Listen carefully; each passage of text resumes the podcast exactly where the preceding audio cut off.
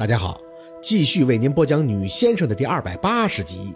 踏实看着陆佩的眼，他明明开了一大通不正经的玩笑，可安静下来的深眸却透着细微的疲惫。兔子，我经历过很煎熬的日子，甚至每天都想给自己解脱。正是因为我知道那有多痛苦，所以我才不想你去承担，知道吗？那时候支撑我走出来的就是你。陆佩浑身都开始散发着一种名为落寞的东西。以前我在国外念书的时候，秦森一回来就会和我说：“陆儿，你哪天回家呀？”可我每次都会问他：“哪儿是我家呀？”但是后来就不一样了。说着，他挑唇看着宝四笑：“ 知道哪儿不一样了吗？”宝四摇头，他却拥住宝四的肩膀，让他靠在他的胸口，声音低低哑哑。就是一想到家，就会想到你，想到四年前那个夏天，我每个黄昏开车回去，你都是站在院子里，兴高采烈地对我说：“回来了。”刚要抿着嘴笑，却听着陆佩随即吐出最后一句：“没心没肺的，像个小傻子似的。”切，你才傻呢！宝四挑眉，轻捶了他的胸口，感觉他脸上跃起了轻轻的笑意。莫名其妙的捡了条狗回来，哼，说的比唱的好听。结果还不是我养，还好那狗不错，比兔子要懂事儿。呀，说我爱听的。陆佩的气息渐渐变暖。四宝，你都不知道那时我在国外有多想你，回来以后却又不敢立刻去找你。我感觉自己死过一回，什么都可以不在乎，可唯独对你，我得想着你的情绪，想着你的打算，想着你开不开心。只是你很容易让我失去理智。我明明最怕伤害你，可有时却控制不住自己。就像这件事儿，我清楚你是最无辜的，却又生你被人利用的气。四宝，你男人有些时候的确不是东西。宝四靠着他胸口没动，哪有人这么说自己的？你不是东西，你是什么？心里最重的那个担子终于悄悄地卸下了。还是你男人呀？客厅里流淌着他微慈的低音。你别嫌弃我就好。是我怕你嫌弃我，我做的太少。是啊，气我的本事一流的，拿的我是团团转呀。宝四撇了撇嘴，听着他缓着声继续说着：“总之你得记着，不管发生什么了，都不许说离开我的话，也不许离开我。我可以等，老子没到七老八十呢，一两年的没问题。既然你父母现在逼得紧，暂时呢你就不要迎风上了，这边我处理。你愿意做什么就去做什么，我也乐意听别人夸我老婆有能耐呀。”但是有两点：一安全，二你懂吧？你没说我怎么懂啊？装傻是吧，血兔子？你要是敢弄出个男闺蜜，你看我，我可没那爱好。抬眼看着他，哎，不对呀，你这茬打哪来的呀？陆佩却不愿就此多说，满眼正色的看着宝四，回道：“我的话记住没有？别人搅和那是别人的事儿。”别管这个过程怎么样，你呢就给我坚定不移的记住一个结果：你会嫁给我，你是我孩子的妈，你是陆太太，记着了？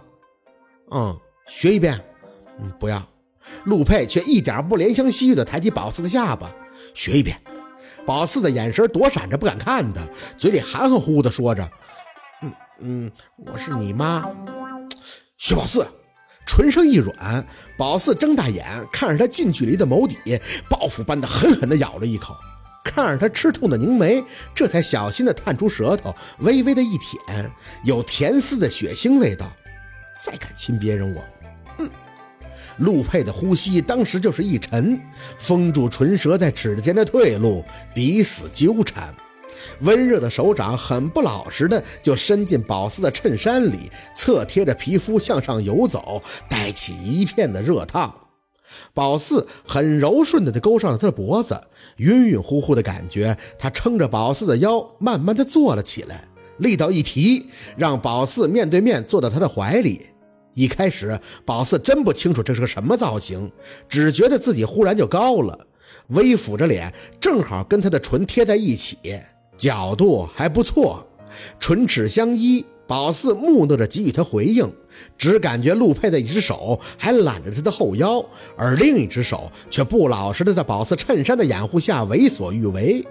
直到陆佩的呼吸越发灼热，揽在宝四后腰的手臂猛一抱紧发力，宝四心里一抽，打着晃的就向前扑去，胳膊本能的左右一撑，这才看清撑着的是沙发靠背儿，陆佩的头还埋在他的胸口，吐出的热气还很滚烫，像是在缓。宝四特别二的收回撑着沙发的胳膊，身上就跟掉开水里煮熟了似的发热，大脑里一片空白。什么时候他给立起来的？还是个半跪在他身上的造型，头皮阵阵的发麻。幸亏这屋子里没外人，否则真得刨个地洞钻进去。缓了好一阵，宝四才能控制着呼吸，些微均匀的垂下眼看他。手是不是能拿出来了？他喜欢待在那儿。陆佩的回答又开始恬不知耻，左胳膊揽着宝四的后腰，右手则跟着他自己的脸配合，在宝四的胸口满满的霸占。宝四微微的咬唇，颤着气息低头看他。陆二，其实你不用这么，就一两年，时间长下去，老子肯定得出毛病。他压着眸底的红晕，抬眼看宝四，我会找人就你这事想办法。但你给我记住了，不许你自己出什么幺蛾子，也不能瞎折腾。这事儿只能也必须我自己来，听明白了吗？不是，我其实可以。煞风景的手机铃声响起，陆佩的那只手终于不情不愿地抽了出去。宝四赶紧从他身上跳了下来，坐到一侧，低眉顺眼的悄悄地整理内衣。弄得这么费劲，还不如不穿呢。手机那边说什么不知道，但看他手机却不是以前的那个。只听着陆佩平着声应了一句：“好，我知道了，一会儿就过去。”眼看着他放下电话，不自觉地开口：“之前的手机呢？坏了，摔了。”他无所谓的应了一嘴，脸凑近看着宝四笑，天真无邪的样子。哼，我是不是特别幼稚？那点小破事儿值得那么生气吗？哪儿还是小破事儿啊？宝四抬手捧着他的脸，我想跟你说个事儿。陆佩的眼底流露出一丝警惕，什么事儿？别说我话白说了啊！哪儿啊？宝四清了一下嗓子，凑到他耳边，絮絮了一阵子以后，脸还是控制不住的发红，看的。就是庞庞给我买了那个，扔了。等下次，下次买完了就能。陆佩看着宝四笑了，唇顺着他的脸颊一吻，乖，我知道你心就行了。他这意思，宝四却没懂。难道这法子不行？我还有事要办，你是在这等我呢，还是？嗯，回庞庞那儿吧。我这儿太大了，我自己还不习惯。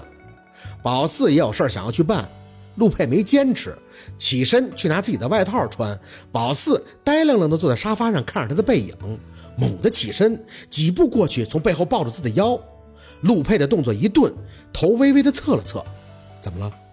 宝四枕着他背身的肩膀，慢慢的闭上眼，小山一般的踏实，感觉他的手轻轻的握住宝四的小臂。要不事儿我明天去办，不走了，陪你好不好？宝四摇了摇头，鼻子有些泛酸。我就是想告诉你，我会让自己强大起来，让你家人认可我，我会很坚定的跟你在一起，给你生孩子。卢儿，我想这辈子、下辈子、下下辈子都认识你，都跟你在一起。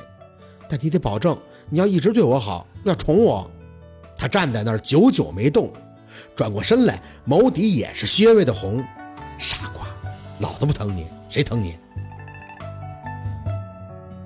好，今天的故事就到这里，感谢您的收听。喜欢听白，好故事更加精彩，我们明天见。